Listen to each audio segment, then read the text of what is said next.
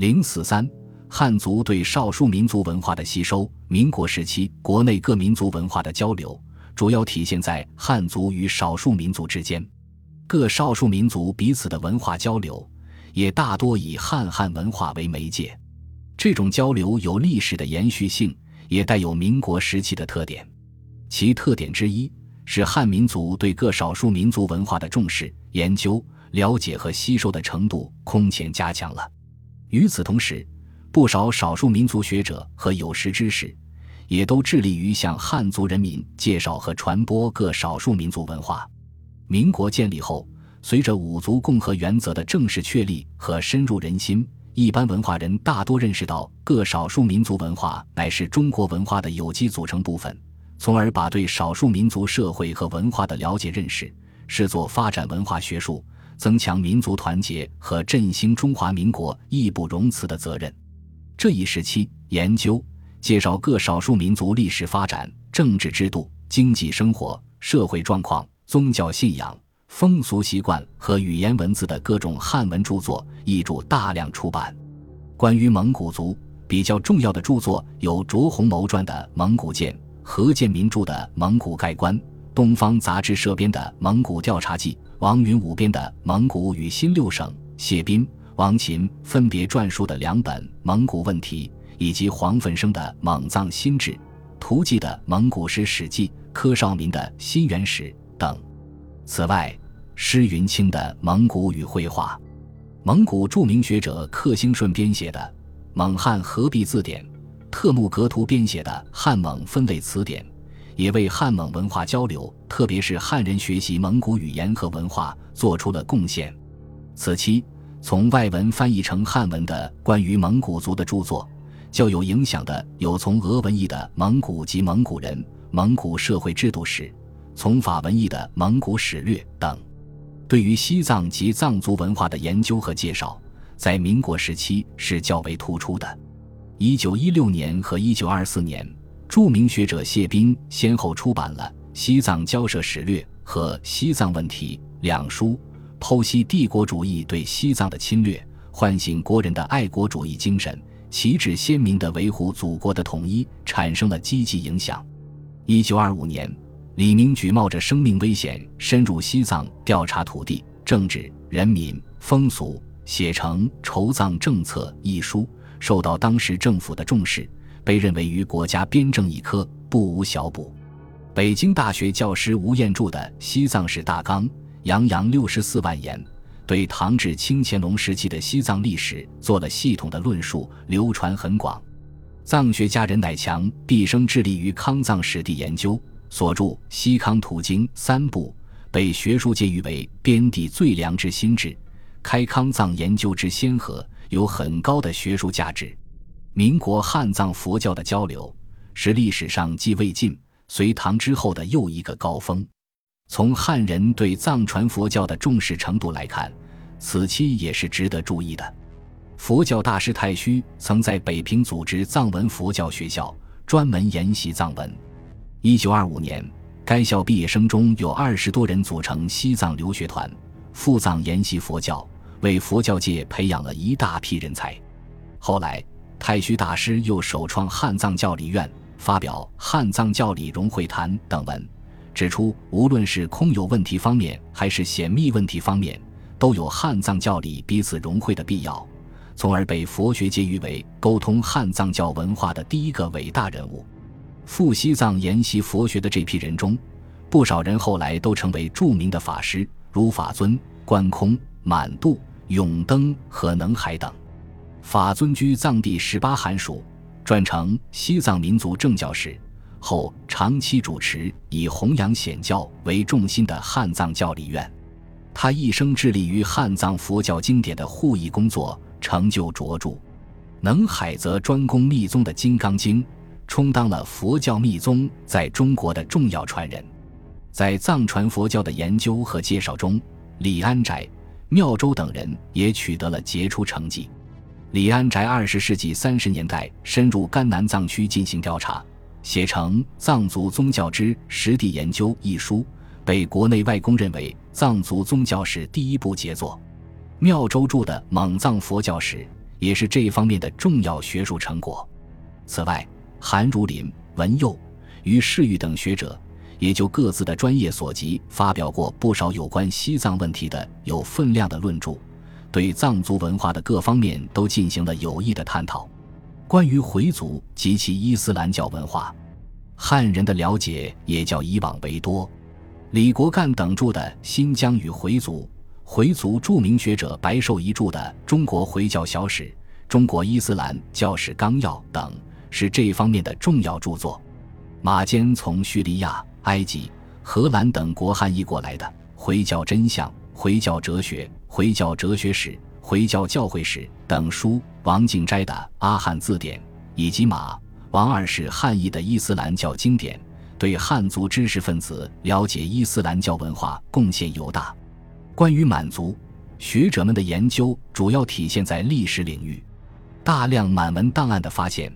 整理和研究，使人们对满族历史耳目一新。著名清史专家孟森、金玉福、张尔田、谢国珍、萧义山对满族历史与文献的探研成绩斐然。李德启编印的满文书籍联合目录，为学者研究满族历史文化提供了便利。苗族、彝族、壮族、维吾尔族、哈萨克族、高山族、瑶族、白族、水族。侗族、赫哲族、朝鲜族等少数民族的宗教、文学、历史、习俗等，这一时期也在汉人中得到了研究和广泛介绍。特别是二十世纪二十年代末，民族学在中国兴起后至抗战时期，伴随着社会学和民俗学的有关研讨和推动，这种研究更加自觉和普遍了。其明显特征是。出现了大量以汉文写成的珍贵的少数民族调查报告，如《湘西苗族调查报告》《梁山彝家》《台湾番族之原始文化》《花兰瑶的社会组织》《松花江下游的赫哲族》等，还有一些以少数民族聚居区为单位的民族调查报告，较著名的如杨承志的《云南民族调查报告》，陈志良的《新疆的民族与礼俗》等，这些调查研究报告。连同此期出现的彝族史稿、哈萨克族简史等，极大地促进了汉族人民对少数民族及其文化的了解，反过来也有助于少数民族的自我认识。民国时期，不少少数民族的文化典籍还直接被翻译成汉文，大大丰富了汉族文化的内容。藏传佛教典籍方面，法尊、吕澄、张孝若等人均有贡献，其中。以法尊成就最大，他以惊人的毅力汉译了《广破论》《入中论》《密宗道次第略论》《菩提道次第广论》等几十部藏传佛教经典。所译佛典以黄教中宗喀巴一系为主，翻译经道，不减玄奘特色，成为藏传佛经汉译的一代大师。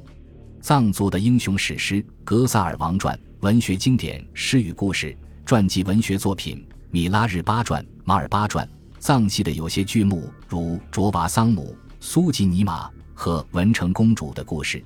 也曾先后被译成汉文，在有关刊物上连载或编成单册印刷发行，受到文学爱好者的欢迎。特别值得一提的是，享誉世界的藏族文学奇葩《仓央嘉措情歌》，这一时期公开发表的汉文译本就至少有四种以上，或以整齐的五言七言译出。或以生动活泼的自由体诗译成，用词都很优美，影响所及，汉族文人学者尽其诵读和研习。其中，于道泉教授一九三零年推出的译作已出版较早，译文准确并保持原诗韵味，尤受诗人称赞。藏文史学经典《续藏史鉴》《西藏王统记》等也被译成汉文出版，前者系著名翻译家刘立谦所译。他在译著中另辟蹊径，将原著中不详尽之处限于他书者，引注于原文之后，使其译著具有较高的史学价值。回族、维吾尔族、东乡族等少数民族信奉的伊斯兰教经典《古兰经》，此期被译成汉文出版的不少，其中以马坚的《古兰经》译本和王敬斋的《古兰经译解》为流行本，质量较高，影响较大。满文老档是满族早期历史的珍贵记录，一九三三年，满族学者金良将《圣经重魔阁》所藏的旧满文档结义出版《满洲老档秘录》二卷。之后，又有金玉福记录的《圣经重摹格满文老档》一文出版。汉族学者从此看到了一片广阔而新奇的学术领地。一九三六年，商务印书馆出版彝族长篇文献丛书《篡文丛刊》，共收彝族文献十一部，系丁文江在贵州大定县收集编辑，由彝族学者罗文笔译成汉文的。其中，《宇宙源流》为五言哲理诗，具有一定的哲学价值。著名诗人关蔚然在云南路南工作时。也曾搜集整理了流传在彝族民间的长篇叙事诗《阿西的先机》，这是用汉文整理我国少数民族文学遗产的一项开拓性工作。哈萨克族著名学者、诗人、翻译家尼赫迈德·蒙加尼与汉族学者苏北海一道，将本族经典哈萨克族世系和爱情长诗《萨里哈与萨曼》等译成汉文，另外还以汉文出版了一本《哈萨克族简史》。为汉哈民族文化的交流做出了贡献，对少数民族文化的了解、学习和吸收，不仅丰富了汉族文化的内容，也促进了中华民族整体文化的综合创新。这方面最为典型的例子，莫过于著名舞蹈家戴爱莲的舞蹈艺术实践了。戴爱莲是民国现代新舞蹈的开创者，他在把握舞蹈现代性的同时，特别注重其民族性的特色。尤其是善于吸取少数民族民间舞蹈的养分，在此基础上进行加工提炼。抗战时期，他创作表演了包括汉、藏、维吾尔、瑶、羌一六个民族的舞蹈，其中加绒九令、瑶人之鼓、罗罗情歌、羌民端弓跳鬼等，均成为民国舞蹈艺术的精品杰作。正是从抗战时期开始，边疆舞蹈得以风行全国。走向世界。本集播放完毕，感谢您的收听，喜欢请订阅加关注，主页有更多精彩内容。